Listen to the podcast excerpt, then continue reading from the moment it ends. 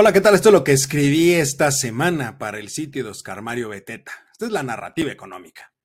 Decía el gran McCraft, el que gasta solo por quedar bien, tarde o temprano tendrá que entender que no siempre alcanza y solo quedará mal.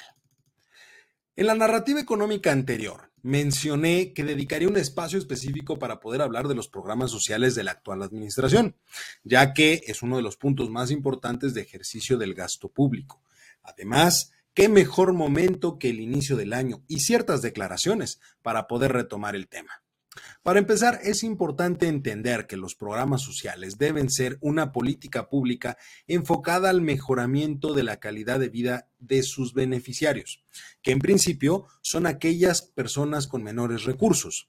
Sin embargo, es una política pública que puede desvirtuarse fácilmente, dado que una de las principales acciones que se realizan son las transferencias directas, y si no se tienen bien definido temas como bajo qué criterios se van a dar los apoyos, durante cuánto tiempo y en qué benefician a la población, pueden convertirse en lo que coloquialmente se conoce como clientelismo, es decir, dar los recursos simplemente para asegurar un apoyo, o en las propias palabras del titular del Ejecutivo Federal.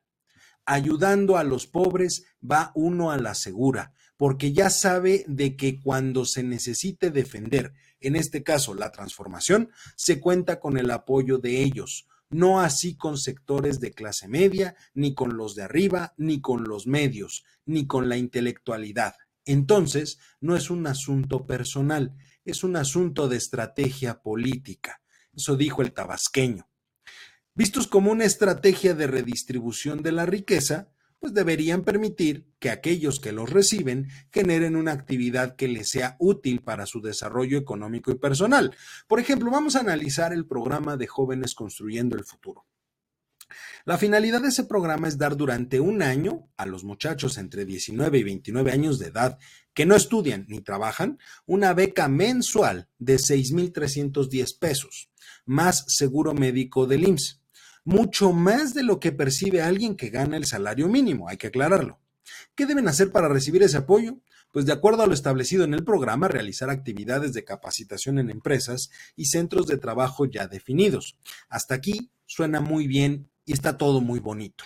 La realidad y el gran problema de este y otros programas de la actual administración es que no existe un padrón real de los beneficiarios y sus estatus, cuántos están inscritos y si cumplen o no con lo dispuesto en el programa.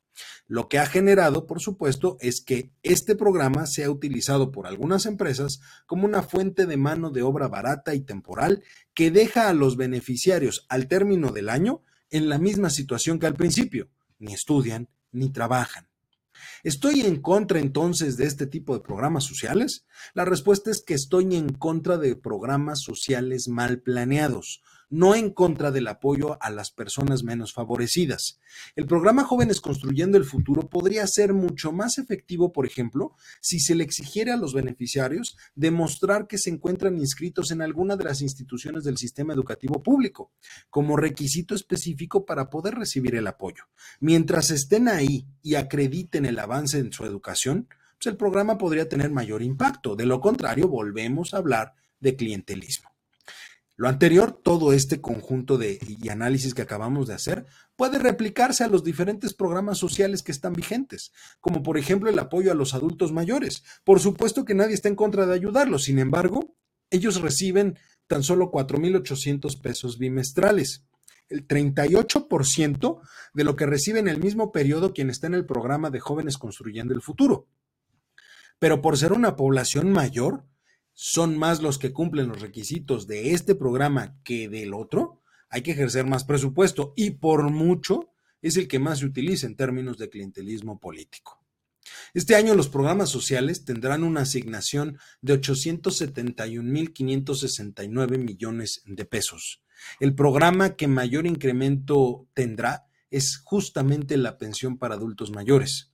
Además, la Secretaría del Bienestar tendrá una asignación presupuestal por 408.290 millones de pesos, más que la Secretaría de Salud, que recibirá 209.616 millones de pesos, o la de Educación, que recibirá 402.277 millones de pesos. Ahora entiende por qué no tenemos el sistema de salud de Dinamarca? ¿Y cómo arrancó el año en seguridad? 2023 será un año muy interesante en todos los sentidos y por supuesto lo vamos a analizar en este espacio. Mientras tanto, como dictan los protocolos de etiqueta, le deseo que este año esté lleno de grandes alegrías, felicidad y bendiciones.